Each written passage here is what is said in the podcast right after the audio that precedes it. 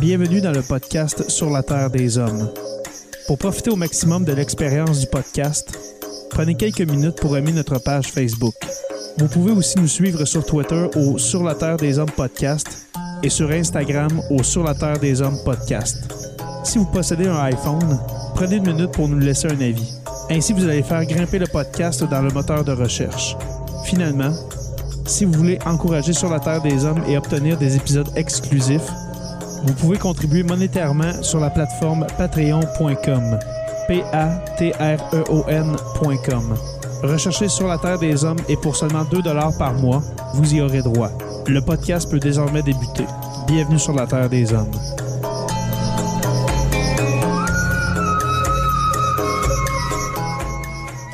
Cet épisode de Sur la Terre des Hommes est présenté par Construction Rivard.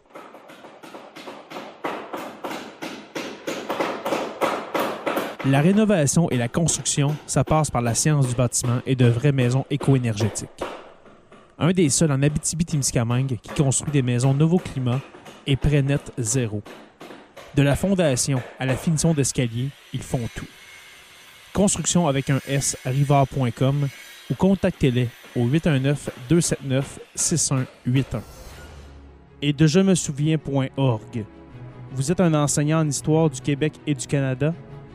un passionné d'histoire militaire, un étudiant au secondaire, ou simplement quelqu'un de curieux qui aime s'instruire et faire de nouvelles découvertes, vous auriez avantage à connaître Je me souviens. Il s'agit d'un organisme qui offre aux enseignants et enseignantes des outils pédagogiques gratuits pour compléter le programme d'histoire du Québec et qui aide à avoir une meilleure compréhension du rôle du Québec dans les conflits des 100 dernières années. Le contenu est disponible à tous en français et en anglais.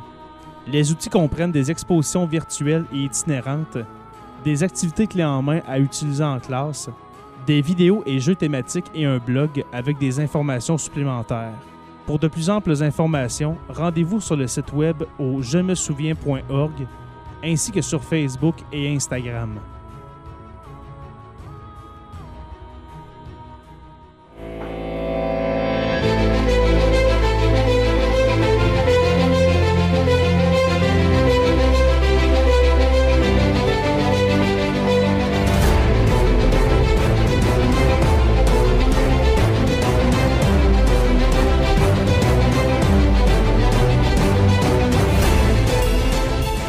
À tous et à toutes et bienvenue à cet épisode 168 de Sur la Terre des Hommes.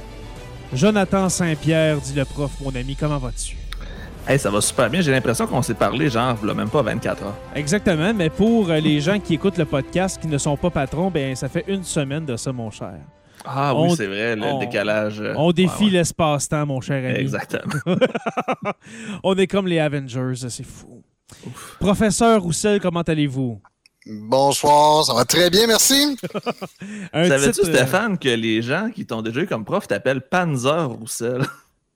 Ouais, c'est possible, effectivement, que je me suis. Je trouvais ça ramassé assez avec cocasse quand j'ai vu ça passer. euh. en passant, j'ai écouté l'épisode sur le, le tigre allemand qui est excellent sur aujourd'hui l'histoire en passant. Mais, ah ouais, merci, j'ai eu beaucoup, beaucoup de plaisir à le faire, celui-là, parce que la plupart des, des trucs là-dessus qui portent sur les engins de guerre sont très technologiques, alors que moi, j'allais chercher les côtés plus sociologiques de, Mhm. de ce- ce- cette machine de guerre. Mais C'était très, très bon. Avec un surnom comme Panzer, euh, j'aurais pas envie de t'amener un travail en retard.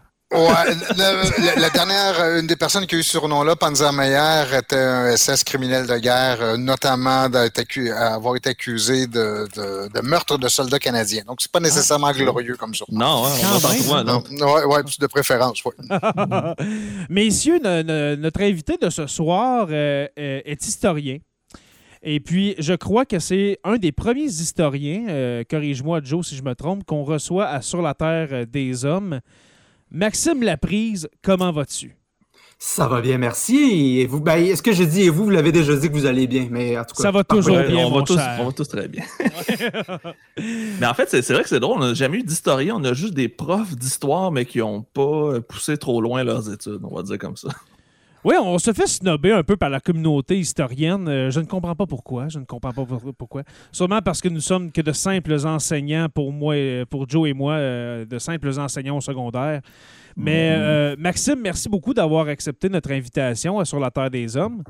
Ben, ça fait un grand plaisir. Oui, parce que Peut-être pour mettre nos, nos, nos, euh, auditeurs en, en contexte, pourquoi on a décidé d'inviter Maxime sur, euh, sur l'épisode, c'est que voilà environ quoi, un mois, tu as participé à un podcast avec l'humoriste Louis T, justement sur la politisation de l'histoire. Puis j'ai eu le déclic de t'inviter par hasard et ça a été euh, une réponse positive. Fait qu'en gros, ce qu'on voulait voir, ce qu'on voulait discuter avec les gens, puis c'est comme on dit d'entrée de jeu, ça se pourrait qu'on soit pas d'accord pour la première fois en 169 épisodes, oui. mais la politique et l'histoire, est-ce que ça fait bon ménage ou plutôt la politique et l'enseignement de l'histoire, ça va être un sujet assez intéressant à mon avis. Mhm. Oui, parce que euh, je ne sais pas l'opinion de Joe. On s'est, euh, réservé nos opinions, euh, nos opinions chacun de notre côté. Parce que pour ceux qui suivent le podcast depuis maintenant presque trois ans, Joe et moi, on ne s'est jamais pogné sur rien. On est pas mal d'accord sur tous les points de l'histoire, mais côté. Et c'est peut-être peut-être là une partie de la réponse à savoir pourquoi vous avez la difficulté à mobiliser la communauté des, des historiens. Il y a peut-être une. Ah, mais je sais pas. on a trop un biais, on va dire, Oh. à baba. On va peut-être aborder ça dans la discussion tantôt. Ouais, c'est ça. J'ai bien hâte d'avoir vo- vo- votre opinion, messieurs, sur ça. Mais avant de commencer euh, avec cet épisode, Maxime, peux-tu nous décrire un peu qui es-tu au jeu? C'est qui ça, Maxime Laprise? Ben moi, je suis l'un de ceux qui pensent que Mufasa méritait d'être renversé dans le royaume. C'est un monarque de droit divin. Bon, Scar a fait des erreurs. oui, Mais un peu comme Robespierre, il fallait, euh, il fallait mener un petit régime de terreur pour. euh, c'est vrai qu'elle a les mêmes cicatrices qu'Oscar Robespierre. C'est vrai. C'est quand Wow. même, oui, c'est On c'est fait- vraiment une, une bonne On fait comparaison, un petit nettoyage ethnique en passant. Ouais. Bon, mais non, plus sérieusement, euh, je suis euh, doctorant en histoire à l'Université de Montréal. Euh, je suis spécialiste d'histoire médiévale. Euh, plus, plus spécifiquement, je travaille sur les... Euh, les J'entrerai pas dans les détails, mais euh, pour vous épargner ça, mais euh, pas parce que je pense pas que vous êtes capable de l'entendre, mais parce que ça ennuie les gens. Euh, je travaille sur les, en gros, les pratiques religieuses au début du Moyen Âge, plutôt spécialiste Oh! de histoire, histoire Oh, du wow. christianisme, histoire de l'Église. Je travaille notamment Ah, sur les rituels. Ça aussi, c'est Ah. intéressant pour un futur épisode. Jay, prends des notes. Ben oui, justement, je, je- je prends des notes justement à, à savoir pourquoi qu'on brûlait euh, des femmes sans raison au Moyen Âge. faut, faut pas demander ça à un historien, ça va créer des tensions. Ouais, Mais euh, la, la chasse aux sorcières, c'est un produit de l'époque moderne. Hein? Euh, Oui. Donc, c'est un produit des 14-15e siècles, euh, quand l'ordre médiéval est en train de décliner, puis que là, il y a les troubles religieux, euh, il y a les troubles religieux liés au, au mou- au mouvement de, de, voyons, euh, voyons, de la réforme. Euh, il y a des troubles économiques. Bon, il y a une, il y a une multitude de conflits, mais c'est un, c'est un produit de la fin du Moyen Âge et de l'époque moderne. Euh, C'est surtout donc, ce pas. qu'on appelle la Renaissance. OK, c'était Mhm. surtout, c'était surtout pas pour les diaboliser, là, hein, tu vas me dire? Parce qu'il y a une croyance qui dit que, justement, l'Église euh, a fait cette chasse aux sorcières pour diaboliser la femme en tant que telle. Ah, Est-ce que c'est vrai ou, euh, C'est une question émina- éminemment complexe. OK? Euh, cas, évidemment, c'est pas ça le sujet de l'épisode. Ouais, c'est ça. Euh, tout au long du Moyen Âge, euh, l'Église a un rapport hyper ambigu avec les femmes. Euh, c'est ce que je pas déplore. Pas juste au Moyen Âge. Oui, non, ça. mais Ça dure encore aujourd'hui. oui, oui. Je, mais je, là, je parle de ce que je connais. Euh, euh, un rapport hyper ambigu qui n'est pas de la de la violence. Il y a de la misogynie évidemment, mais ce n'est pas de la haine de la femme. C'est plutôt une crainte de la femme. Oui. Euh, des, des- parce qu'on identifie la femme à euh, une personne qui peut potentiellement induire le péché. Ah oui, c'est- Euh, surtout pas la- que ce soit en charmant les hommes, Pauvres Donc, hommes. oui, les pauvres hommes, Ouais. ou euh, tout simplement à cause de leur nature fondamentalement pê- pécheur, pécheresse. Euh, voilà. Mais euh, je veux dire, les- la condition féminine est somme toute pas, euh, pas si on la compare de nos jours, évidemment, mais si on la compare à la condition des femmes pendant la Rome antique et pendant l'époque moderne, elle est somme toute correcte. J'aimerais, j'aimerais beaucoup discuter dans un autre épisode si tu apprécies ton expérience dans Sur la Terre des Hommes parce que moi, j'ai un rapport très, comment dirais-je, très. Euh, Euh, j'ai de la misère avec la religion, être très critique avec la religion On et pourrait surtout. inviter notre religiologue en chef en plus. Exactement. Oui, parce que j'ai bien de la misère. J'ai bien de la misère à essayer de comprendre pourquoi que le clergé et le- ben, surtout l'Église catholique a fait autant de mal à, à la condition féminine, mais ça c'est un autre sujet parce que je risque encore de m'emporter. Alors voilà. Euh, Maxime, avant de commencer, euh, les historiens là. Que- comment vous êtes vus, vous, euh, les historiens? Est-ce que vous êtes vus comme euh, des gratte-papier, des, euh, des, euh, des gardiens du savoir dans, dans une voûte remplie de livres poussiéreux?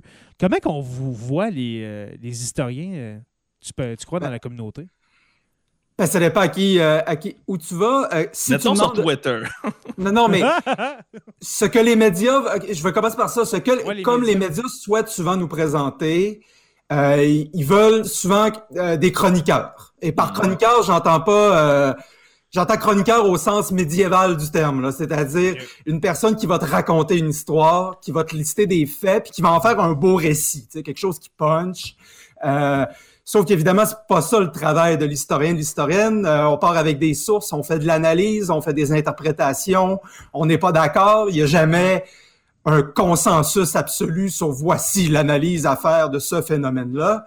Mais évidemment, euh, aujourd'hui, l'histoire, tu as 25, mi- t'as 25 minutes, 22 minutes.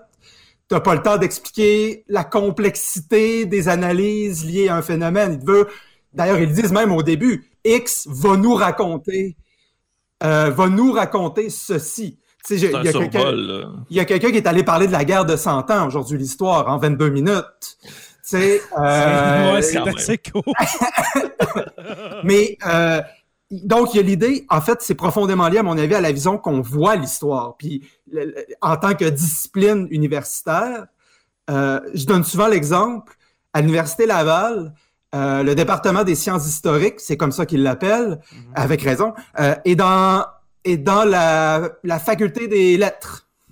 Euh, alors que sociologie est dans la faculté des sciences sociales. Ah, ouais. Euh, Étrange. euh, c'est une approche très française, disons. C'est l'idée que euh, l'histoire, c'est une discipline littéraire et qu'on est là pour récits, ouais. raconter, entretenir le récit national, euh, entretenir un, un discours qui est, mettons, à l'opposé peut-être d'une approche peut-être plus anglo-saxonne ou allemande de l'histoire, qui est là, on est, nous sommes une science sociale, nous sommes des scientifiques. Mhm. Évidemment, moi, je valorise plus cette approche-là. Avec raison. Euh, Ben, en Amérique du Nord, c'est celle qui est. Qui est, qui est, euh, Exactement, la- mais au Québec, au Québec, il y a encore beaucoup cette approche française là qui est Mhm. qui est valorisée, euh, puis qui est encore présente au sein de la population. Qu'on est là pour te raconter une bonne histoire, puis on connaît des faits et des dates. La quantité de filles sur Tinder triste. qui m'ont dit, moi je pourrais pas être en histoire, je suis pas bon avec les dates. Mhm. On s'en fout des dates en histoire. non êtes- euh, plus tu avances en histoire, moins tu parles de dates, parce qu'à un moment donné, ben, OK, euh, la date de, du concile de 30, je m'en rappelle pas, mais je, je, je suis capable de t'expliquer son importance fondamentale de C'est l'histoire. capable de dire le avant, le pendant, puis le Oui, après. C'est le cause-conséquence. C'est ça que les gens comprennent pas. C'est ça qu'on oui. prend le, le fil des événements et non la date précise dans le. Bon, évidemment, il faut que tu aies une idée, là. euh, Ouais, au moins du C'est- siècle. C'est Oui, pas, oui, pas ça, en mais c'est- C'est 1992. comme moi, je suis en- train de préparer mon examen là, pour la session d'hiver parce que je vais donner ma première charge de cours à l'université. Puis euh, je vais leur faire faire un genre de timeline. Donc, je leur demanderai pas de date, mais je vais leur quand même demander de m'organiser un certain nombre de faits importants pour au moins qu'il y ait un- une idée générale de comment les choses se déroulent, mais je leur demanderai pas, dis-moi la, je donne le cours à Histoire des croisades. Je leur demanderai, Oh, dis-moi la date Ah, de, c'est- C'est ça, j'ai Dis-moi- passé des Donne-moi la de date de, l'appel, la première appel des croisades, l'appel de Clermont. Bon, c'est 10,95, mais on s'en fout, là. Tant que tu as à peu près l'idée de c'est où. euh. Ben, Mais Ma- bref, euh, voilà. Ma- Maxime, ju- juste, juste pour en, même temps amener dans, dans ce débat-là, voici une des, des distinctions que je fais entre l'histoire et moi qui suis en sciences politiques, par exemple, parce qu'on me demandait c'est quoi la différence entre les deux, parce que je- on se sert beaucoup d'histoire en, en sciences politiques. Et inversement. Et oui, tout à fait. Mais la priorité, mais justement, le point de départ serait différent. Côté, d'un côté, l'histoire vise à, ra- à raconter ou à décrire le plus fidèlement possible le déroulement des événements et apporter des interprétations qui correspondent au déroulement des événements tel qu'on le connaît. Tu vois, et la, la- la rigueur scientifique et méthodologique, elle doit se situer là.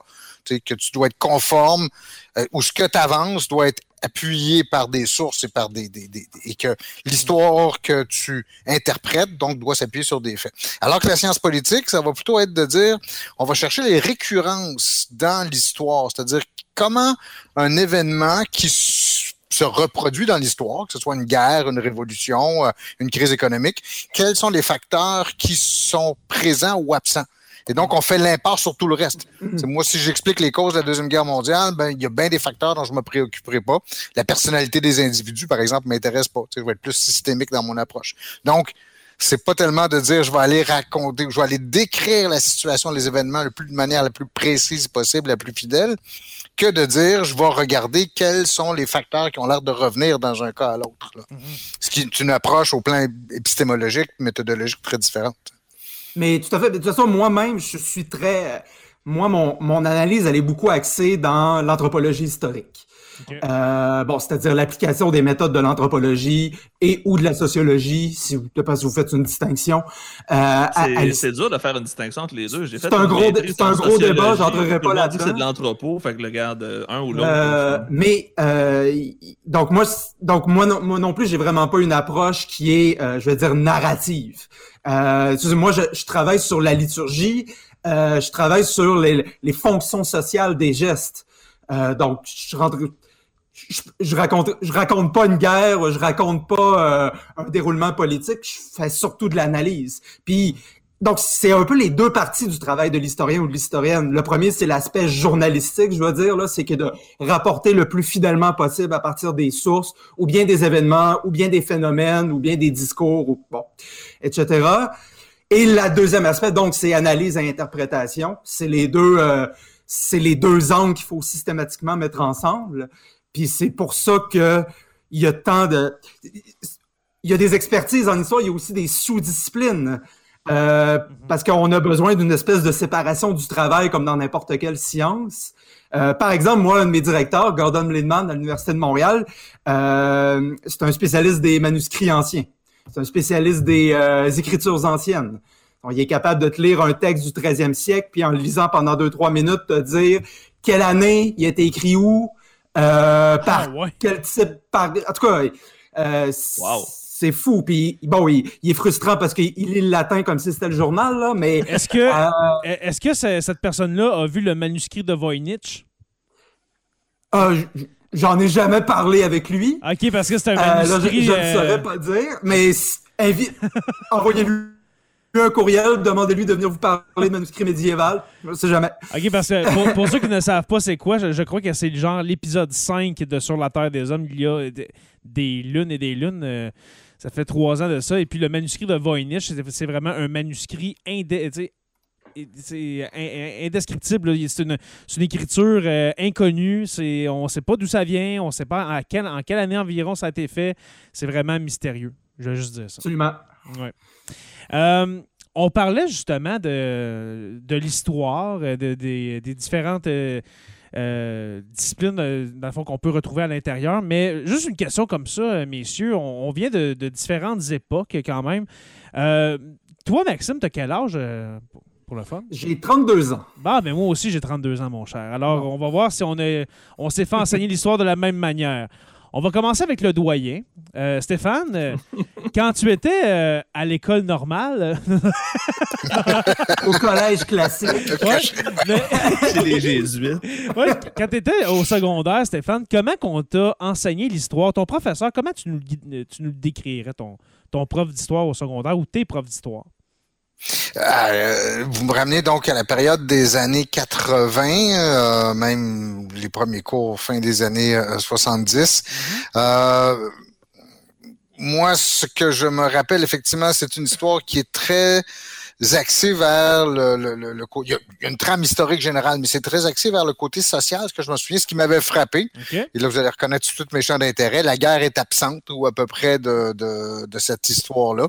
Euh, c'est une histoire qui est très portée vers le, euh, le peuple québécois, mais dans une dimension héroïque ou dans une dimension qui Aujourd'hui, beaucoup de trucs nous paraissent totalement surfaits ou tu sais, effectivement, je relis aujourd'hui, je revois les livres d'histoire de l'époque, puis Mhm. les autochtones sont à peu près absents ou d'une manière caricaturale, tu sais. mais je me rappelle effectivement d'un côté nationaliste, mais nationaliste non pas à la moderne, mais beaucoup plus nationaliste qui est glorification du passé, où on glorifie les, les héros du passé. Une espèce, Euh, euh, d'agriculturisme, un peu. Là, dans- Ouais, oh, le paysan, le, Le le- paysan, l'attachement du paysan canadien-français à sa terre. Ouais, et Hey, là, on est des euh, années après le rapport parent, puis Non, c'est clairement du clérico-nationalisme. ça ça. n'a aucun sens. Le rôle de l'Église est, est moins imprégné dans mon, dans mon souvenir, par contre. C'est beaucoup plus, effectivement, ce, ce rôle de la terre ou de la place de la langue française qui va être, euh, qui va être important. Wow, quand même. Hey, fin 70, dé- début 80. Oui, mais, mais dites-vous que mon jugement est taché par le fait que j'ai relu ou je consulte maintenant justement Hmm. des, des, des, Ah oui. études sur ça. Et donc, peut-être que mon souvenir est faussé par ça. OK. Euh, merci de ton partage, Stéphane. Merci Euh, Stéphane. ouais, merci, Stéphane. Jonathan. Jonathan. C'était pas toi- facile. C'était vraiment pas facile. Ouais, Jonathan, toi, ton témoignage, quand, ton prof d'histoire au secondaire, comment tu décrirais, co- comment que tu as appris l'histoire de ton côté? Ben, moi, j'ai fait mes études secondaires dans les années 90. Fait que c'était l'époque du euh, module 1, 3.1, 3.1.1, 3.1.2 qui était simplement euh, d'apprendre par cœur des événements et des dates. On en parlait un peu tantôt. Des dates, ça sert à rien, mais c'est pourtant comme ça que moi, j'ai appris l'histoire euh, avant la fameuse réforme, qu'on la considère bonne ou non. C'est un autre débat, mais c'était vraiment ça. On avait à apprendre une brique que j'ai encore, soit dit en passant, le gros manuel euh, d'histoire de secondaire 4 là, des années 90, c'est encore une référence, mais maudit que c'était lourd. Je comprends pas comment on faisait pour apprendre tout ça par cœur. C'était un gros non-sens, mais au final, euh, moi, ce que je me suis rendu compte, c'est que j'aimais l'histoire, mais que j'aimais pas de la façon que c'était enseigné. C'est peut-être pour ça qu'aujourd'hui, je l'enseigne de façon complètement différente. Exactement. Euh, Stéphane est allé, a quitté pour aller chercher un. Je l'ai, celui-là, Stéphane. Canada-Québec. Est-ce que c'est que 1534 à 2018, c'est tout seul là? Oh. Euh, on a- on- on ne t'entend plus, Stéphane, malheureusement. Euh, Excuse-moi, j'avais mon micro fermé. C'est la 2010, la version donc de, de, de 1534 à 2010. De la- Je pensais qu'il était plus ancien que ça. de la coursière euh, Vaugeois? Euh, oui, la coursière Provencher et Vaugeois. OK, parfait. Ok, Euh, c'est encore lui. Hum, ben, dans la version de l'édition 2010, oui. Ah ouais. Euh, moi, de mon côté, puis je vais quitter à mon tour pour aller chercher, je crois, le manuel dont parlait euh, Jonathan Saint-Pierre, dit le prof. Je crois que je l'ai à la maison dans ma bibliothèque. Je vais aller le chercher tout à l'heure. Euh, de, ton, de ton côté, Maxime, on, on va voir si on est du même âge. On, on a, on est allé au secondaire dans les années début 2000, hein, entre 2001 et 2006. Ouais. Euh, J'ai gradué en 2006. ouais. et voilà, comme moi. Euh, toi, de ton côté, euh, comment qu'on t'a appris l'histoire? Ça ressemblait à quoi? Et puis, je vais confirmer ou infirmer ce, que va- ce que tu vas dire. Bon, évidemment, il y avait l'effet, il y avait le, le phénomène par cœur là, que je confirme, mais au, au, au, au-delà de ça, j'essaie, j'ai essayé de réfléchir un peu comment, euh, de la façon qu'enseignaient mes profs, puis je pense que mes profs étaient vraiment des gros produits de la Révolution tranquille. Euh, Euh, oui, oui, c'est- moi aussi. c'est-à-dire, euh, je vais dire, euh, nationaliste de gauche, euh, tu sais, à la sauce PQ des années 80. tu sais. Exactement. Euh, donc, Exactement. Indépendantiste ça. de gauche, social-démocrate. Euh, bon, qu'on aime ou qu'on n'aime pas, là, c'est pas ça mon but. Là, c'est euh, euh, donc il y avait beaucoup l'idée de le rejet du clergé, euh, le- beaucoup le, mais pas un rejet, euh, Radical. Euh, là. un rejet radical, mais qui est pas, euh, qui est pas celui que ferait, qu'à mon avis est habile du point de vue de quelqu'un qui enseigne l'histoire. Tu sais, ça aurait exigé peut-être un point de vue un peu plus modéré de la part d'un enseignant, du moins pour euh, expliquer. C'est surtout, ben, en gros, euh, les Québécois, c'est des victimes éternelles des méchants Anglais. Euh, L'Église, c'était l'allié des Anglais, puis ils étaient méchants, ils nous maintenaient dans l'obscurité. Euh, il y avait les gentils autochtones qui étaient alliés avec les Français. Il y avait les méchants autochtones qui étaient alliés avec les Anglais. Euh, puis c'était pas mal ça leur fonction dans l'histoire. Essentiellement, il essayait d'en parler un peu, puis on, on, il se parlait d'un média qu'il fallait en parler un peu plus, mais dans la réalité, on n'en parlait pas vraiment. Euh, après ça, ben c'est quand même la distinction qu'il faut faire aussi. Évidemment, c'est que sur le Québec. Oui, on aborde un peu le Canada, mais juste quand le Canada est méchant. Mm. Euh, ou juste, sais, le méchant Pierre Elliott Trudeau. C'est très ça, j'allais dire. Euh, non, non, mais euh, le Canada n'existe qu'en tant que produit de la colonisation britannique. Mhm. Et ce qui en reste, finalement. Euh, et il y a un rapport d'altérité. C'est-à-dire que ça fait ressortir les traits du Québec. Exactement. Ah, ben, absolument. Il y a... comme, comme bouc émissaire pour se valoriser. Oui, oui. Puis il y a l'idée, comme en France, que le cours d'histoire doit servir la création d'une identité nationale. Clair. Il y a une il y a une fonction qui est là, puis dire on partage des valeurs communes, mais ces valeurs communes-là, surtout à l'époque, ben euh, c'est blanc d'origine canadienne, française, catholique. Tu sais. Hmm. euh, voilà, donc... Euh, Probablement que mon prof a fait son bac avec le tien, parce que c'est exactement la même... Moi, je me ben, rappelle, elle m'avait même raconté qu'elle avait été arrêtée dans les rafs de 70 là, pendant la crise d'octobre. Ben, c'est ça, moi, c'était une ancienne religieuse qui avait défroqué. Oh, wow, OK, oui. Euh... Oh. J'ai eu un professeur de géopolitique au Cégep du Vieux-Montréal, moi, qui avait été arrêté au Cinérof de 70. Euh, ça donne une, un peu de la, tangente de gauche que ces gens-là pouvaient avoir. Je peux vous confirmer, je peux vous confirmer, excuse euh, Stéphane, mais juste avant de continuer. Euh, Maxime, de mon côté, au Témiscamingue, ça c'est au sud. Ben, moi, j'étais à Chicoutimi, hein. OK. Juste te dire, le, Témiscamingue, c'est une région au sud de, de la BTB. Euh, c'est exactement la manière dont je me suis fait enseigner l'histoire. J'adorais mon prof, ça a été un modèle pour moi. Euh, il était quand même tempéré, mais le matériel, je me souviens du matériel, c'était un matériel didactique euh, très post-référendaire, très victimisateur. De, du pauvre multiculturaliste. Du, du, pauvre du pauvre québécois qui, qui s'est fait voler son qui se fait voler son identité. ça ressemblait à ça. Mais en même temps, votre euh, excuse, vas-y euh, Stéphane, je t'ai coupé. Euh, qu'est-ce que tu allais dire tout à l'heure? Excuse-moi. Merci. Ben, c'est encore aussi pour nous rapprocher du, du sujet. quand vous mentionnez, les trois, vous l'avez mentionné, que vous avez l'impression d'avoir des professeurs qui se ressemblaient, dans le sens où ils étaient tous de gauche, ou plus ou moins, en fait, plus ou moins, mais quand même de gauche, même si c'est pas très prononcé, sociodémocrates, qui tendent à mettre l'accent sur les idées plus nationalistes euh, mais, mais, au sens moderne du, du terme, au sens euh, un peu plus à gauche, justement. Euh, Est-ce que je me trompe? Il y a eu une éclipse des historiens conservateurs, c'est-à-dire de la Révolution tranquille jusqu'à il y a une quinzaine d'années, des historiens qui pouvaient s'afficher comme étant plus conservateurs étaient presque absents et que c'était une euh, discipline qui était largement dominée par des, des, perspectives qui étaient plus à gauche ou encore fortement influencées par ce qu'on appelle l'école des annales ou l'école de la, l'histoire sociale. L'histoire sociale, voilà. Ben, je pense que c'est lié au fait que le projet, nation, le projet nationaliste ou indépendantiste a longtemps été un projet de gauche, mhm. essentiellement. Euh, ou qui était perçu comme un projet de gauche, du moins. Qui était pas autant euh, identitaire peut-être qu'aujourd'hui. Qui attirait un certain type de personnes avec un certain type de revendications c'est une hypothèse, hein, j'ai pas fait de recherche là-dessus. Ben parce que là, on a, euh, on en voit un peu plus en ce moment. Peut-être pas prof, je le sais pas, mais dans la sphère publique, on commence à en voir un peu plus des historiens, soit nationalistes, soit indépendantistes, et un peu plus conservateurs, voire carrément de droite. Euh, oh, carrément. Oui. oui. Absolument. Donc, euh, je suis en train de réfléchir un peu entre 1976 et 2006, principalement, qui, était au pouvoir au Québec? Euh, le PQ. C'est euh, l'évêque Bourassa. Un peu de Bourassa, mais ça a été du PQ pas mal, pas mal tout le temps. Un retour de Bourassa dans les années 90.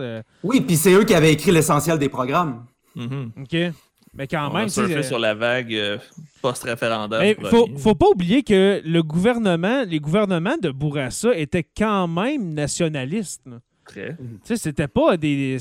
malgré le fait que Robert Bourassa ait dit en pleine chambre que le, Québec était libre et, capable d'assurer son, son destin, c'était pas un souverainiste, là, Robert Bourassa, mais quand même, c'était un fier nationaliste. Alors, euh, c'est normal que les programmes d'histoire euh, avaient cette, cette teinte-là. Tout ça pour dire que selon vous, messieurs, un enseignant en histoire, là, on parle d'un enseignant au secondaire avec des enfants, OK? Avec des ados. Euh, avec des adultes, je, crois, je crois, Stéphane, corrige-moi, tu es un professeur avec des adultes, mais est-ce qu'un professeur d'histoire se doit de rester neutre en tout temps? Et puis c'est là la grosse question qui, euh, qui peut-être peut mettre le feu aux poudres ce soir. Ben, ben, est-ce qu'on doit rester neutre en tout temps et ne pas donner son avis? Vas-y, Maxime, on t'écoute. ben, le problème, justement, c'est la définition de ce qu'est la neutralité. Ouais. Euh, premièrement. Et deuxièmement, c'est euh, parce qu'il faut, il faut partir de la base. Euh, Est-ce que c'est possible pour un historien ou une historienne d'être neutre? Est-ce que un discours sur l'histoire, par définition, peut être neutre?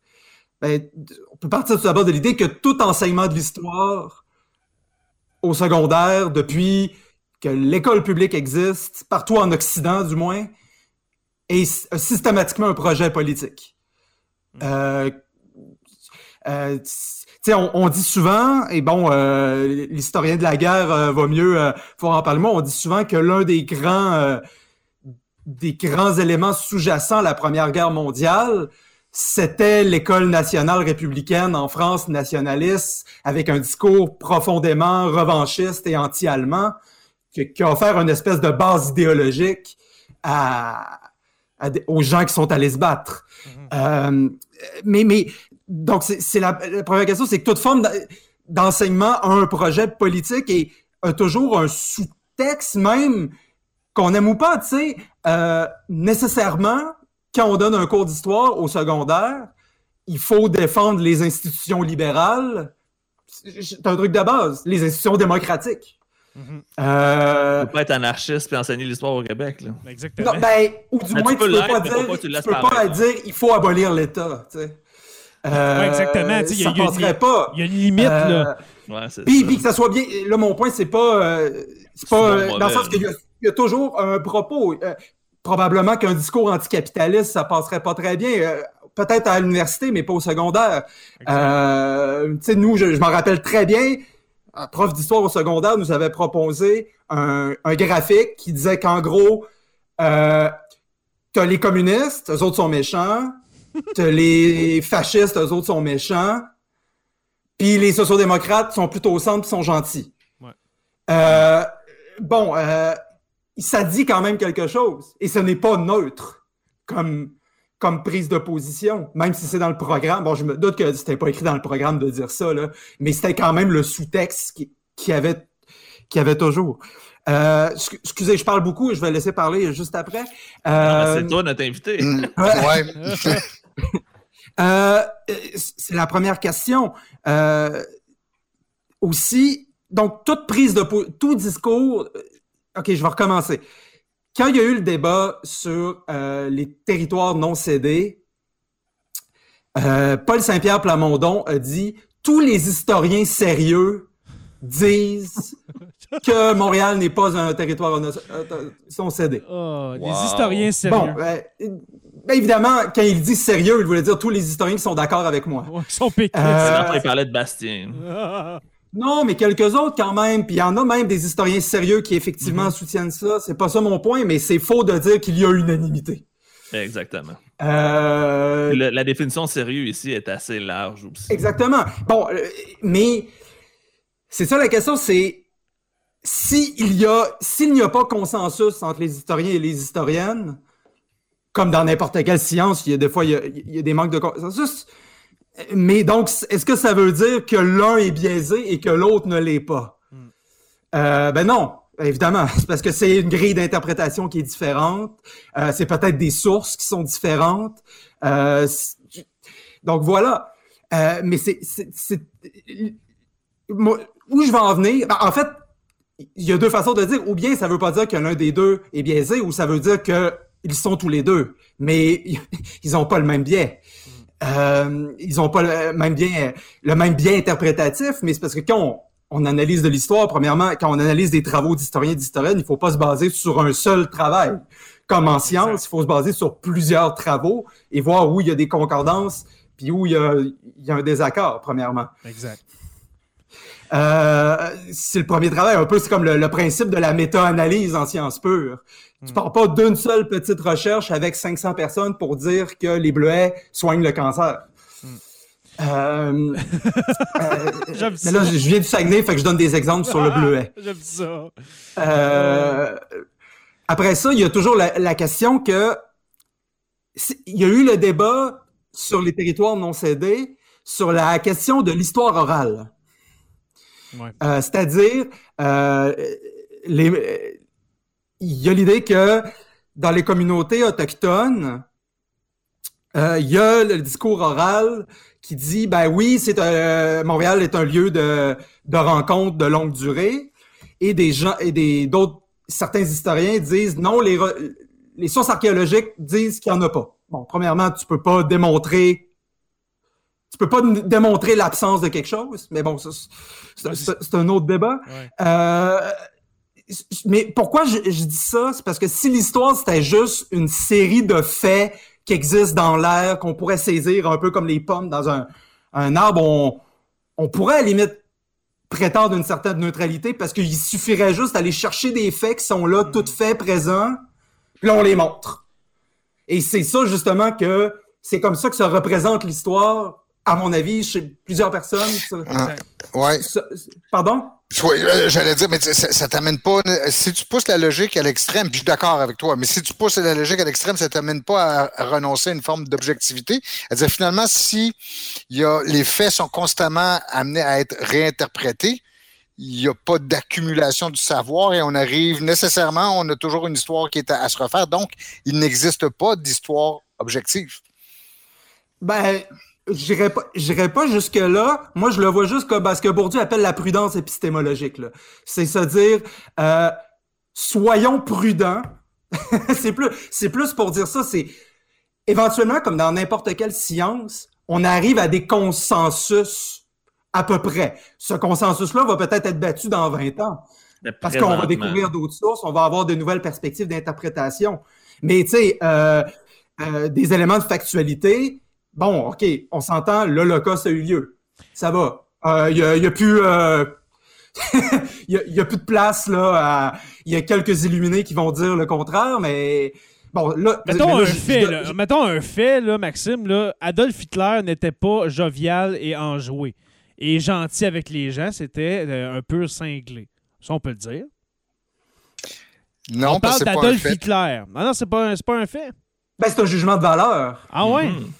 Euh, à la limite, on pourrait débattre peut-être qu'il était atteint d'un trouble de santé mentale. Là, peut-être qu'on peut s'approcher de quelque chose. Le narcissisme. Pour ordonner Mais encore là, il y a des grosses critiques sur euh, l'utilisation de la psychologie en histoire. Peut-être un peu moins pour les périodes contemporaines, mais euh, il y a une grosse critique de l'utilisation de la psychologie en histoire, par exemple, pour les périodes plus anciennes, l'histoire ancienne, l'histoire médiévale, parce que ce sont des gens d'une culture complètement différente de la nôtre. Fait qu'on applique nos propres euh, dire, euh, je sais pas, euh, tel roi du Moyen Âge avait un trouble obsessif compulsif. Mais là, on parle d'un homme qui a vécu il y a 80 ans, qui a, exterminé, qui a tenté d'exterminer une race.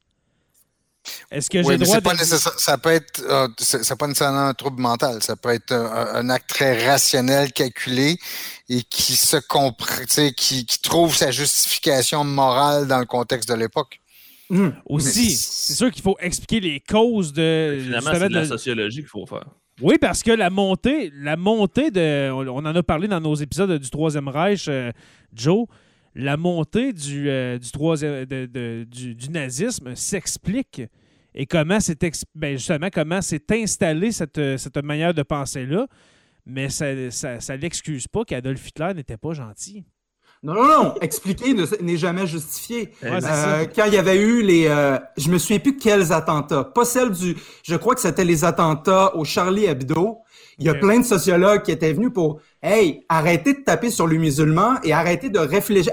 Essayez de réfléchir sur c'est quoi le vécu des populations musulmanes en Europe. Et il y a un ministre français qui avait déclaré, en gros, que ces gens cherchaient à justifier les attaques. Euh, mais pas du tout. Il ne s'agit pas de légitimer ce qui s'est passé, c'est dire comment on peut faire pour que ça n'arrive plus. Exactement. Aller chercher le problème à la source et non juste euh, dealer avec les conséquences. Exactement.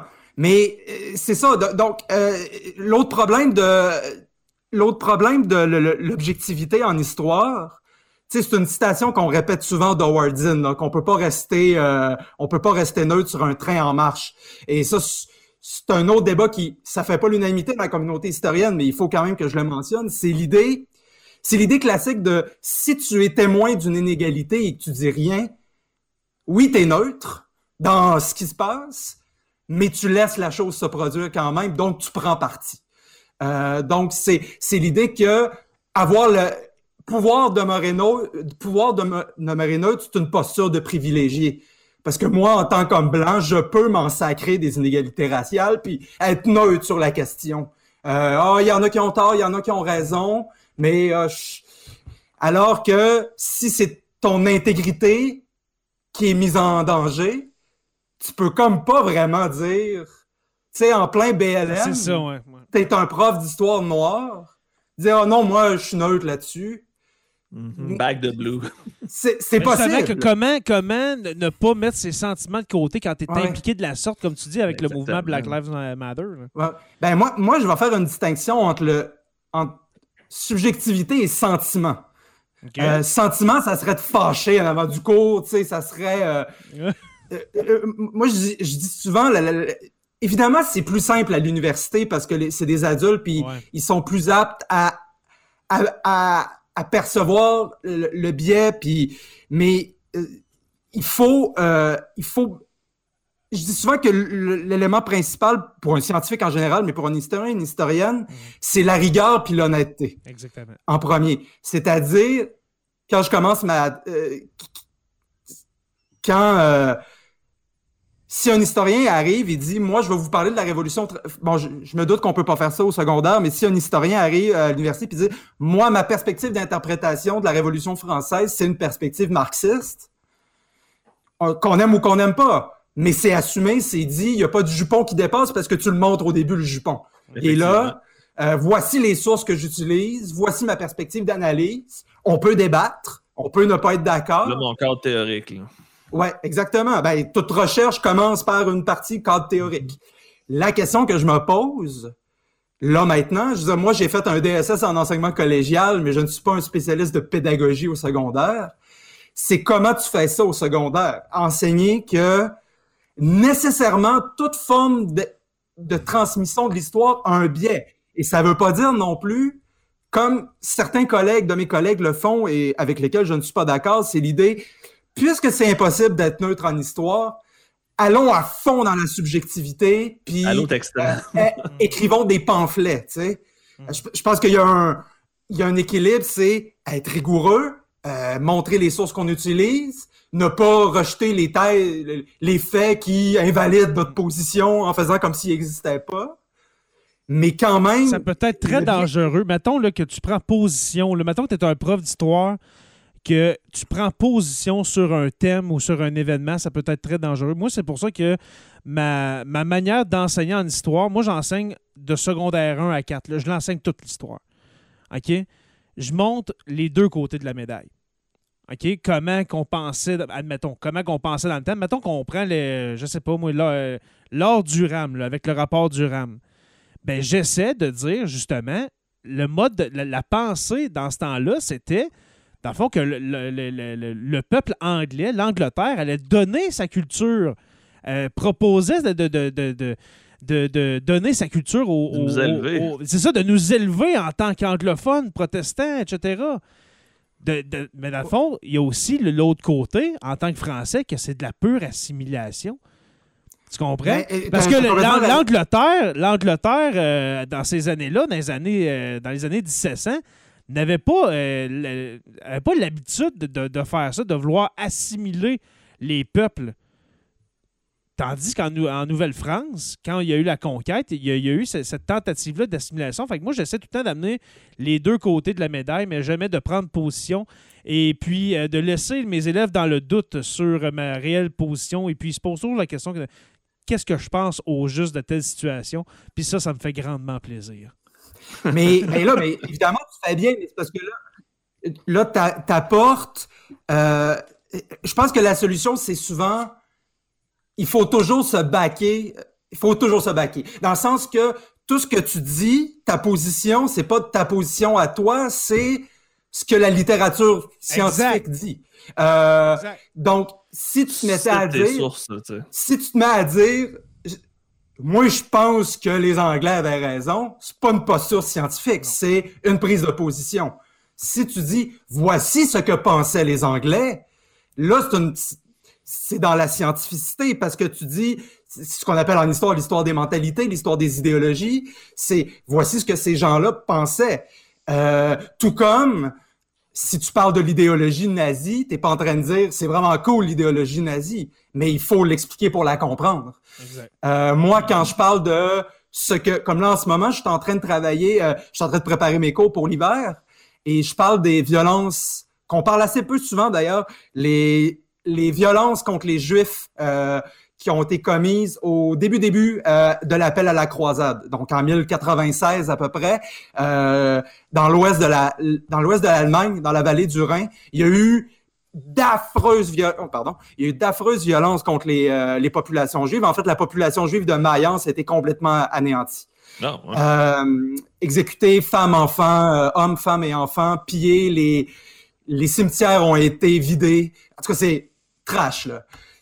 Euh, évidemment, moi, quand je, évidemment, je vais expliquer aux étudiants, ça vient de pourquoi. C'est quoi le contexte, c'est quoi le contenu idéologique qui a mené à ça? Mais là, c'est pas moi qui donne mon avis. Euh, jamais je suis amené vraiment à donner mon avis sur la question. Euh, mais, mais quand un, tu sais, au, on parle, aux États-Unis, en ce moment, ils se parlent beaucoup du euh, critical race theory. Là, c'est rendu le gros boogeyman aux États-Unis. Euh, c'est devenu le nouveau euh, Red Scare. Le, race, ils vont venir vous chercher. Est-ce que tu peux expliquer oui, c'est quoi? Oui, vas-y, Maxime. En fait, c'est, c'est l'analyse de, de quelle façon, je suis pas un spécialiste de la question, mais de, de quelle façon les enjeux raciaux ont eu une importance centrale dans l'histoire des États-Unis. Okay. Pour faire hyper simple. Mais si tu arrives devant une classe et que tu te mets à dire voici pourquoi la, les lois aux États-Unis, de la façon qu'ils sont conçus, sont fondamentalement racistes, c'est pas toi qui donnes ton avis. Tu te bases sur une bonne cinquantaine d'années de recherche en histoire, en sociologie, en anthropologie, en sciences politiques. Après ça, évidemment, tu rentres dans le débat est-ce que tu dois aussi parler, mettons, par exemple, de la prise position des historiens conservateurs qui vont rejeter ça, qui disent non, voici pourquoi. Euh, et là, c'est une, une, question touchée qui est difficile et je suis content, très content de ne pas travailler sur la période contemporaine oh, quand il y a des débats comme, comme ça. Ah ouais, c'est euh, euh, émotif, c'est plus juste oui, rationnel. Oui, il faut que tu te baques sur des sources euh, tu bacs sur la littérature, je veux dire, sur des scientifiques, mais quand les scientifiques sont pas d'accord. Euh, je veux dire, comme, je sais pas. Euh, là, j'ai, j'ai, je ne sais pas comment répondre à cette question-là. Euh, j'aimerais bien ça. ça. ça. serait un sujet probablement de plusieurs thèses de doctorat. Oui, tout à fait. Toi, mon cher Jonathan, euh, si on veut essayer de se pogner avant la fin de l'épisode, mais j'ai expliqué comment moi je voyais ça, que comment, que, comment je, je, fonctionnais. Mais toi, j'ai jamais assisté à un TECO, mon cher Jonathan Saint-Pierre, dit le prof. Euh, comment, comment tu te décrirais, toi? Parce que tu enseignes l'histoire là, en ce moment, tu es, es, enseignant en monde contemporain. C'est une nuance importante. J'enseigne pas l'histoire, j'enseigne le monde contemporain. Fait que j'enseigne histoire, géopolitique, économie des 100 dernières années environ, faire un peu un, un flash oui. vers le futur aussi. Puis je me suis euh, tassé du cours d'histoire du Québec-Canada pour avoir plus de liberté, pour pouvoir dire plus mon opinion, puis passer des messages sociopolitiques euh, quand je le peux. Je peux te donner un exemple présentement, pénurie de main-d'œuvre au Québec, pro-immigration dans mes cours, mouvement de population, comment on pourrait faire pour régler ça, ouverture des frontières. Je passe des messages quand je pense backer sur justement sur des sources, sur des auteurs, sur des recherches, que c'est des solutions. Je vais aller proposer ce qui est, à mon avis, le plus pertinent, qui est à froisser des gens. Là, je suis rendu à un stade où, regarde, Mais c'est un Ah, cours ça, différent. C'est un cours différent, monde contemporain. Exactement. C'est pour ça que je l'ai choisi, parce que j'ai beaucoup plus de liberté qu'un cours d'histoire. Beaucoup, beaucoup plus. OK. Parce que, tu sais, monde contemporain, pour ceux qui, qui écoutent, qui ne connaissent pas ce, ce cours-là, ben, c'est justement, tu amènes des, des enjeux de, no- de, de- de notre époque, là, en faisant des liens avec tout ce qu'ils ont appris au secondaire, en géo, en histoire. Fait que je, je vois mal quelqu'un, un prof de monde contemporain, ne pas donner son opinion. Exactement, c'est impossible. J'essaye le plus possible. C'est sûr que je ne serai pas tu sais, 100% direct, mais sur des thèmes précis, exemple, sur l'environnement, c'est sûr que je vais Ben, défendre le point peux- des changements climatiques, sur les inégalités des richesses, sur euh, justement les, les problèmes de Mhm. pauvreté dans le monde, sur les, les vagues de migration, s'il y a des raisons en arrière de tout ça. Puis si on fait juste les éviter, ça ne réglera pas le problème. Fait qu'il faut en parler. Puis c'est aussi pour faire de l'inclusion, parce qu'il y a des gens dans les classes qui vivent les situations qui ont été vécues, qu'on voit dans le cours. Puis, il faut être capable d'expliquer pourquoi, puis essayer de trouver le raisonnement. Puis je te dirais que ça fait quoi? Ça fait cinq ans que je l'enseigne, j'ai eu zéro problème jusqu'à maintenant. Mm. Parce que les jeunes comprennent, puis les parents aussi, puis les Ah oui, directions le comprennent que moi, je suis le programme, je suis la ligne directrice, puis je l'interprète comme je peux. Exact. C'est comme ça. Et puis, avant ces Mm. cinq ans-là, est-ce que tu as enseigné longtemps l'histoire du Québec-Canada? J'ai- J'ai enseigné tous les niveaux 1 à 5. euh, Ok. Fait que j'ai enseigné quand même assez longtemps, histoire de 3, histoire de 4. Puis j'étais très, très, très mal à l'aise quand on tombait dans les années 50, 60. Co- comment, 70, comment, tu, euh, 80. comment tu, décris, tu décrirais ça, ton, euh, ton expérience? Comment tu étais? euh, comment tu te sentais justement dans ces années-là, 50, 60? Je vais vous raconter une anecdote qui est, qui est ma préférée à vie depuis que j'enseigne. J'avais donné un cours sur les deux référendums en secondaire 4. J'avais expliqué vraiment comment ça fonctionnait, les deux mouvements, le oui, le non. Le soir même, j'ai reçu deux appels de parents. Un appel de parents qui était vraiment fâché que j'étais un pro-souverainiste, que j'avais vraiment brainwashé son jeune. Et un autre appel, un papa qui était fâché que j'avais été si pro-fédéraliste puis que j'avais brainwashé son jeune à y avoir envoyé un message. Fait que dans le même cours, j'avais eu deux parents qui m'ont fait les deux appels complètement opposés. Fait que ce que ça a fait, Tu devais être heureux. ça m'a confirmé que j'avais fait le Ben cours oui. le plus neutre possible. Je pouvais pas être plus neutre que ça. Mm. Fait que c'est ce que j'ai dit aux gens. Si t'es jeune, si ton jeune a compris ça, c'est ce que lui voulait comprendre dans le fond, parce que moi, je l'ai dit de façon la plus objective possible. Ça a confirmé que j'avais raison. Ça doit être Ouais, dur. tout à fait. Ça doit être dur parce que justement, quand on, on arrive dans cette période-là, années 80-90, avec les deux référendums, en dedans de toi, c'est ça, toi- vieux. c'est ça, toi, t'as- tu l'as vécu 95. Moi, j'étais beaucoup plus jeune. Je m'en souviens, mais euh, dans, dans la tête d'un enfant de 6 ans, on s'entend. Moi, Mais- j'étais allé voter avec mon père. Oui! Mais moi, je me rappelle surtout, hey, à 6 ans, là, on a, euh, on a de la mé- tu sais, On se souvient quand on avait 6 ans, mais moi, j'ai une mémoire photographique. Là. Je me souviens des, euh, des euh, pancartes oui et non accrochées après les poteaux. Je me souviens de Mhm. ça, la pancarte, euh, la, la pancarte du oui là, avec le- l'espèce de La chantier de, fleur. Le- la fleur, le chantier de construction. Euh, je me souviens de ça, les pancartes euh, du nom, etc.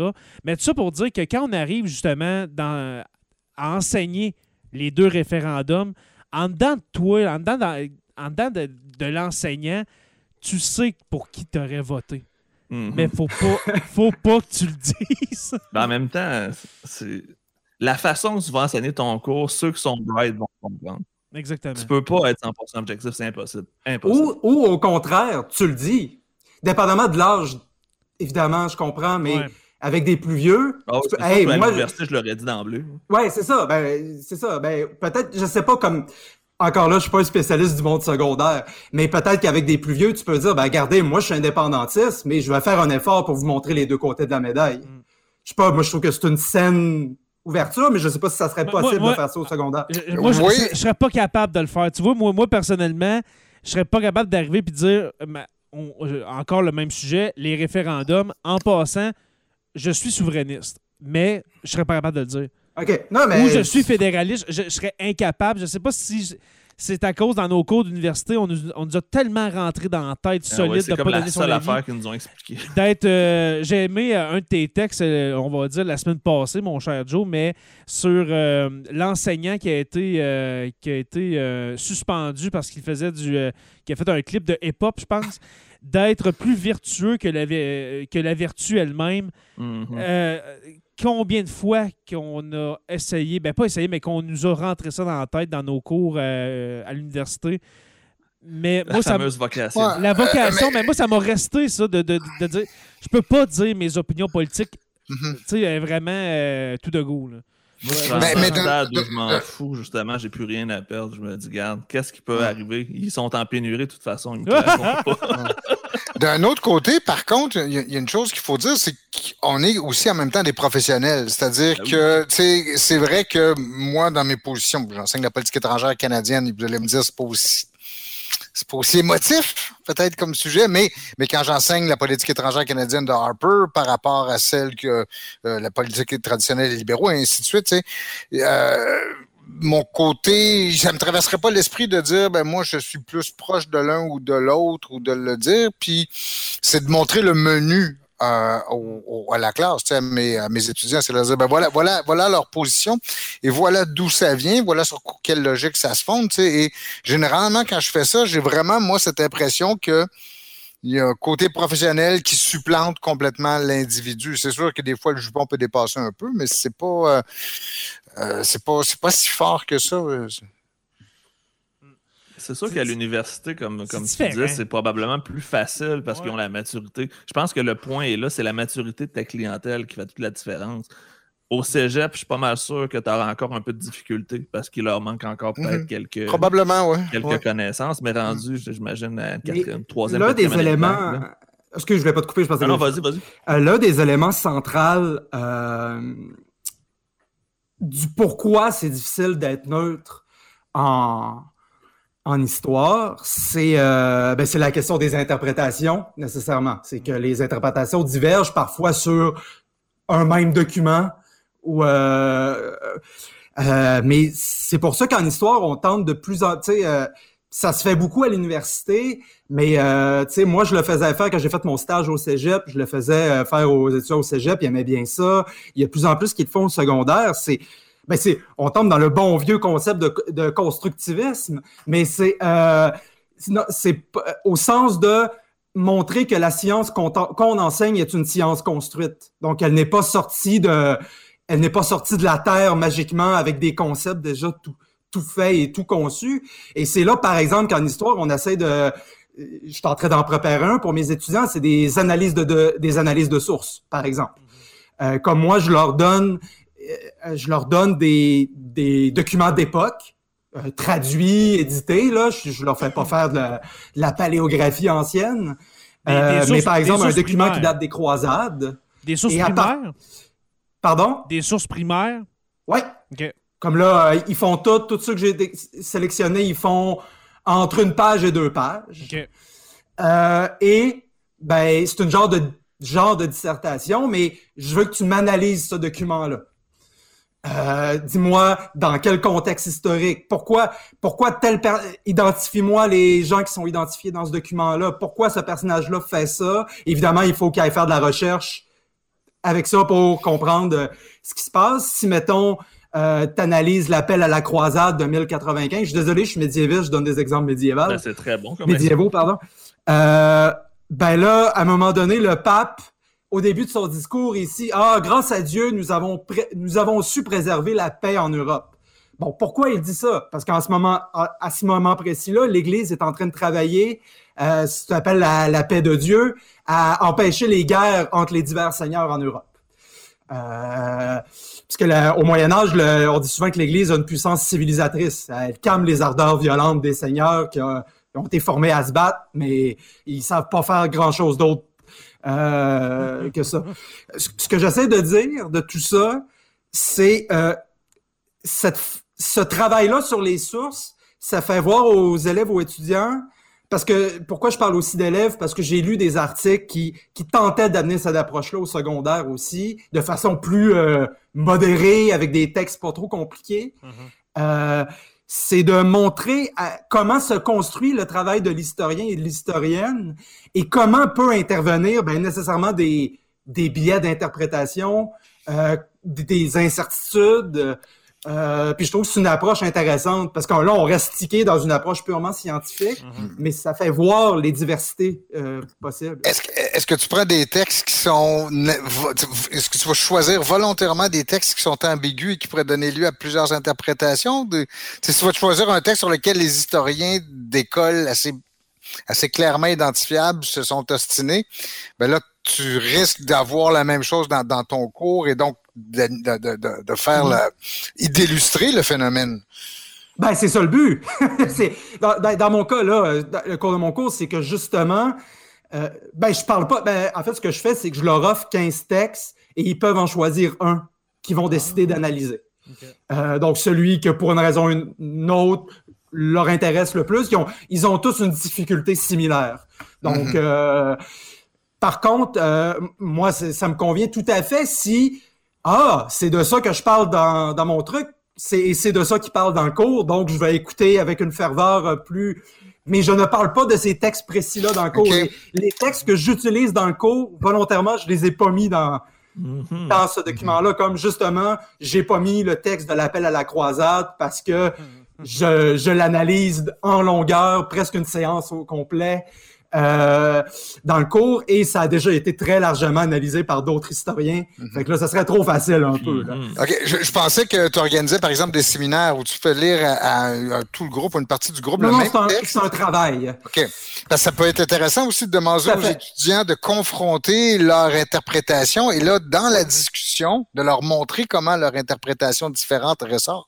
Absolument. Si on le fait dans les cours plus, parce que moi, c'est un cours de deuxième année, mais les cours de fin troisième année, là, les cours de dernière, dernière session, ça, ils le font. Puis euh, c'est vraiment, d'habitude, les étudiants et étudiantes aiment beaucoup cette expérience-là. Mhm. Parce que ça, en même temps, ça leur, pa- parce que évidemment, en fin de bac, on tente de les convaincre de continuer à la maîtrise. Et pour ceux qui veulent continuer à la maîtrise, ça leur donne un petit, une petite expérience euh, de ça à quoi ça peut Une ressembler. petite soutenance. là. Mais, euh, mais je pense que c'est possible de faire ça au secondaire en format réduit, euh, euh, en format simplifié, puis ça me Oh semble oui. intéressant. Ouais, Ouais. absolument. On a une question de François Brassard, que, euh, Fra- François Brassard que je n'avais pas vu, mais on dit vos enseignants, vos enseignants d'histoire ou les enseignants d'histoire essaient- essaient-ils, je vais finir par le dire, essaient-ils de vous politiser? Euh, moi, ma réponse à ça, c'est pas de politiser. Ben, politiser, oui et non, mais surtout d'en faire des citoyens. Moi, c'est ça mon Ben, c'est ça, d'avoir une conscience. C'est Ouais. ça, d'avoir une conscience de qu'est-ce qui s'est passé, où, où est-ce qu'on en est rendu, puis vers où qu'on s'en va.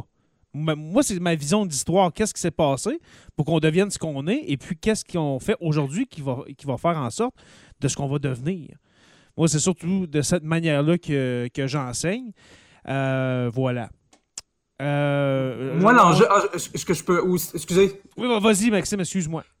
moi, l'enjeu un peu plus politique que je vais intervenir, euh, c'est, euh, c'est un gros problème qu'on a en histoire médiévale, c'est les mouvements d'extrême droite qui s'approprient le Moyen Âge. Euh, Euh, Les, et les Vikings, beaucoup les Vikings. les. Vikings, mais les croisades énormément parce que là, on est dans le combat contre l'envahisseur musulman. ouais. Exact. mhm. Euh, tu sais, ben, c'est la fois que je passais aujourd'hui l'histoire, c'était justement là-dessus. Je parlais de la réappropriation de l'image de Charles Martel et de la bataille de Poitiers par l'extrême Wow. droite. Qui était Euh, excellent d'ailleurs, cet épisode-là. Ah, ben Je merci, le, c'est très je le- gentil. je le recommande, je me rappelle de l'avoir euh, la- d'être assis pour l'écouter. Ah, c'est super gentil, ça me touche, merci. Est-ce que ça fait longtemps, Euh, excuse-moi, Ma- Maxime, de, de te couper, mais est-ce que ça fait longtemps? J'aimerais ça l'écouter? Ben, tape Charles Martel, Maxime Laprise sur Google, puis tu vas l'avoir. Absolument. Parfait, OK. Puis donc là, moi, là, là, dans ces cas-là, je me gêne pas de prendre position pour condamner ces usages-là. Euh, dire euh, non euh, et de déconstruire le, le- je vais dire le narratif pour parler comme la radio de Québec, le narratif con- potentiellement construit autour des croisades par l'extrême droite, par exemple. Euh, non, c'est les musulmans qui ont attaqué. On, nous, les chrétiens, on faisait juste se défendre. Non, non, c'est les chrétiens sont les agresseurs. Désolé. Mhm, 100%. Euh, euh, euh, des, trucs, des trucs comme ça, des trucs que ah, il s'agissait de protéger la l'Europe Ouais, mais l'Europe, ça n'existe pas au Moyen Âge. L'idée d'Europe n'existe même pas. Il n'y a même pas encore l'idée de nation. Euh, la France, ça n'existe pas. C'est une gang de duchés. Ouais, des royaumes, gueule. tu sais, c'est ça. Euh, mais justement, c'est même pas des royaumes. C'est des, des seigneurs qui prêtent vaguement allégeance au roi. Ben, c'est la féodalité, là, mais qui Mhm. va prêtement allégeance au roi, mais qui le reste du temps, euh, ben, se tape sa gueule. Des, des duchés, dans le fond? Euh, Des duchés? Hein? On- Est-ce qu'on pourrait dire que ce sont des duchés? Ben, un duché, oui, ben, c'est, en fait, il y a plusieurs noms. T'as des comtés, t'as des duchés, t'as des euh, baronnies, t'as, t'as plein, t'as ouais. plein de, de types, mais oui. euh, Puis, c'est une époque en plus où, de toute façon, t'as des sous-unités régionales comme des duchés. Par exemple, le duc de Bourgogne, de toute façon, qui est plus puissant que le roi. Donc, euh, euh, mais, mais ce que je veux dire, c'est que l'idée de nation, l'idée d'Europe, l'idée d'unité chrétienne, la limite, idée d'unité chrétienne, ça peut exister, mais pas au sens nationaliste du terme, au sens strictement religieux. Euh, C'est-à-dire qu'il faut protéger notre religion et l'étendre, mais il n'y a pas l'idée, il n'y a, pas non plus l'idée de se battre contre les musulmans, l'idée que les musulmans, c'est nos ennemis. Euh, l'idée, c'est de délivrer Jérusalem de monde qu'on connaît pas. Hmm. mais en en fait, quand les, quand, les, quand les croisés se mettent à taper sur la gueule des Juifs en Rhénanie, il a fallu que, ben, premièrement, je, je tiens à souligner que l'Église condamnait les violences contre les Juifs. Euh, le pape Alexandre II a tenté de leur dire de se calmer. Euh, le pape Urbain II a leur dit d'arrêter de se calmer. Euh, on a même des évêques qui ont accueilli des Juifs dans leur palais pour les, euh, puis qui ont menacé de couper la main de ceux, les mains de ceux qui attaqueraient euh, les Juifs. Euh, donc, par contre, euh, donc c'est ça. Mais j'ai complètement perdu mon. Ah oui, non, c'est ça. Euh, il a fallu que les chefs des croisés aillent voir les gens pour leur dire OK, euh, il y a une différence entre les Juifs et les musulmans. Euh, c'est pas les mêmes gens. Parce que les gens, ils pensaient que c'était des musulmans, les Juifs. Ils Oh comprenaient pas que. Ah, ben ça doit être des Juifs qui sont à Jérusalem. Non, mais je, je donne un, un, un exemple. Donc, Aïe, aïe. mon point, si je dis tout ça, c'est pour dire que donc a toute une, une narration créée par l'extrême droite, mais aussi par- souvent par les récits nationaux, euh, qui moi, que je me sens complètement libre de démonter parce que je, je vais toujours condamner l'instrumentalisation de l'histoire à des fins de haine, à des fins de rejet, euh, surtout dans un contexte comme le nôtre, euh, l'islamophobie, euh, l'an- l'antisémitisme. Euh, L'utilisation de l'histoire pour justifier ces choses-là, je vais les condamner férocement. Je le dis au premier cours que je tolérerai pas de propos islamophobes ou euh, venez pas me raconter des shit islamophobes dans vos travaux. Euh, mais ça, on pourrait être considéré comme une prise de position politique. Euh, mais bon, Ben, ça s'assume, ça se défend bien, par exemple. oh oui, à mon avis. Très intéressant. Euh, J'aurais envie de partir justement sur l'origine, si on veut, ça de... pour un autre épisode. Ouais, si.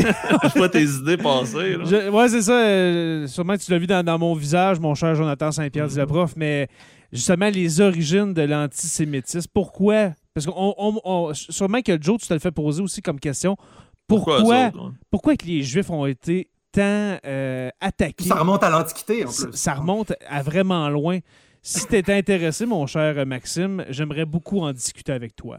Ben, oui, oui, vous Un parlez de ce que vous voulez. Ben, de ce que vous voulez, tant que c'est dans mon domaine. hein. Ouais, c'est ça. euh, On parlera pas de, de, de Tupperware ou euh, de chamois, inquiète pas.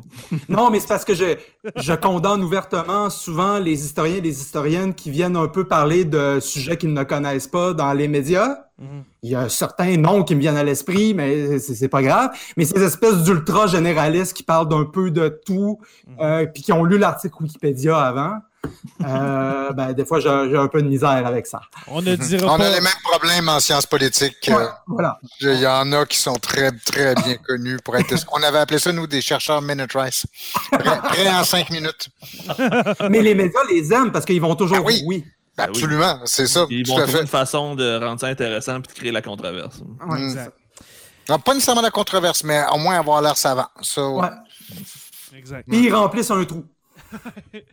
Maxime Laprise, merci beaucoup d'être passé dans plaisir. Sur la Terre des Hommes. Ça a été très, je le répète, très intéressant. Oui, vraiment, c'était Mais- très cool comme épisode. On s'est Ouais. pas obstiné, mais C'était bien intéressant. Ouais, c'est vrai, j'étais un peu Ben, déçu. presque que- sur Mufasa. Ouais, ça, ouais, ça a bien commencé. Ouais, ouais, c'est une bonne intro. Exact. Merci beaucoup, mon cher Jonathan Saint-Pierre, dit le prof. Toujours un plaisir, Jay. Yes. Et professeur Roussel, Stéphane Roussel, l'irréductible. Merci beaucoup. Merci toujours de m'avoir euh, avec vous. J'apprécie à chaque fois. Super. Hey, on a eu deux gars d'aujourd'hui l'histoire sur le même show. Ouais, on commence à être big, là. Ça va être qui le troisième qui va passer à aujourd'hui l'histoire? Sûrement pas moi. Je vais refuser parce que c'est un de nos concurrents. Alors, merci aux patrons qui étaient là, les quelques patrons qui se sont présentés. Il y a eu quelques commentaires. Désolé, euh, j'étais absorbé par les paroles de Maxime. Mais merci à vous d'a- d'avoir été présents. Merci aux abonnés de suivre Sur la Terre des Hommes, ceux qui ne sont pas patrons, mais qui nous écoutent semaine après semaine. Merci de nous suivre sur Apple Podcast, Spotify, Google Podcast et YouTube au Sur la Terre des Hommes podcast. Merci à nos patrons, les curieux, les stagiaires, les historiens érudits. Excusez-moi, les orateurs. Construction avec un S, euh, Rivard de Rouen-Noranda. Et Joe, je me souviens.org, je me souviens.org. Peux-tu nous rappeler ce qu'est je me souviens.org, mon cher Jonathan? Hey, ça, Stéphane va aimer ça. C'est un organisme Oui. financé par euh, des anciens soldats de l'armée canadienne puis des trucs euh, de patrimoine Canada pour valoriser l'effort de guerre canadien, l'effort de guerre québécois aussi euh, depuis la Première Guerre mondiale. Donc, c'est des expositions soit virtuelles, soit Itinérante. sais, qu'on peut aller visiter que les profs peuvent commander gratuitement. Donc, c'est vraiment du clé en main. Donc, Mhm. Exemple, la, la campagne de Vimy. euh, là, il y a une nouvelle bataille qui va sortir, qui est la bataille de Hong Kong, que j'avais aucune idée qu'il avait existé. Puis pourtant, la Deuxième Guerre mondiale, je pensais bien la connaître. Fait que c'est dans le fond tout du matériel gratuit sur l'histoire militaire canadienne que les profs peuvent commander, du clé en main. C'est vraiment super intéressant. Puis il y a plein de vidéos, plein de, plein de trucs. On peut aller même commander une caisse, puis là, tu vas avoir un habit militaire, un casque, c'est plein de plein d'objets de même. Fait que c'est vraiment super génial. Peux-tu nous répéter l'adresse, s'il te plaît? Je me souviens. Je me souviens. Excellent. Merci. Non, va, va sur puis- ma page, c'est le dernier lien que j'ai posté. C'est ça. Et puis, c'est important de dire, c'est- ce n'est pas juste pour les enseignants. Non, c'est pour Si tout vous n'êtes pas prof, vous êtes un ado, vous êtes un adulte qui aime l'histoire, comme ceux qui écoutent sur la Terre des Hommes, allez voir, il y a des capsules vidéo, c'est vraiment, vraiment cool. Alors, merci à Alexandrine et Marina de je me souviens.org.org, dans, le fond, d'être nos oratrices, nos nouvelles oratrices de Sur la Terre des Hommes. Je vous invite à rejoindre la page Facebook Sur la Terre des Hommes podcast et Sur la Terre des Hommes, la communauté, pour venir euh, discuter avec nous. Euh, visitez notre site web, le Sur la Terre des Hommes podcast en un seul mot.ca, euh, afin de retrouver tous nos épisodes depuis le jour 1, c'est-à-dire moi qui lis un livre avec le dictaphone de mon iPhone en 2018. OK, c'est ça l'épisode 1 de Sur la Terre des Hommes. Allez l'écouter, mais ne riez pas trop de moi, s'il vous plaît. C'était le pilote, hein? Voilà.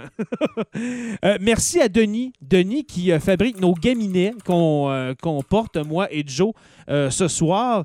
Stéphane, est-ce que tu as une, un gaminet sous ta petite laine? Non? Ah, une, ah c'est, euh, t'es sur mute. Euh, qui est une autre création de notre cher Denis. Euh, voilà. C'est la phrase. T'es sur mute, c'est la phrase de 2021. Ah ouais? 2020 aussi, je pense. De 2020, ouais. Est-ce que c'est euh, Denis qui l'a créé? Ouais? Oh oui, c'est c'est une, une- c'est une production de. M. Germain. Super. Euh, Sur la Terre des Hommes est une présentation des éditions Derniers mots. N'oubliez pas qu'à tous les jours, nous écrivons l'histoire. Et on se revoit très bientôt pour une autre page d'histoire de Sur la Terre des Hommes. Salut tout le monde. Au revoir à toutes et à tous.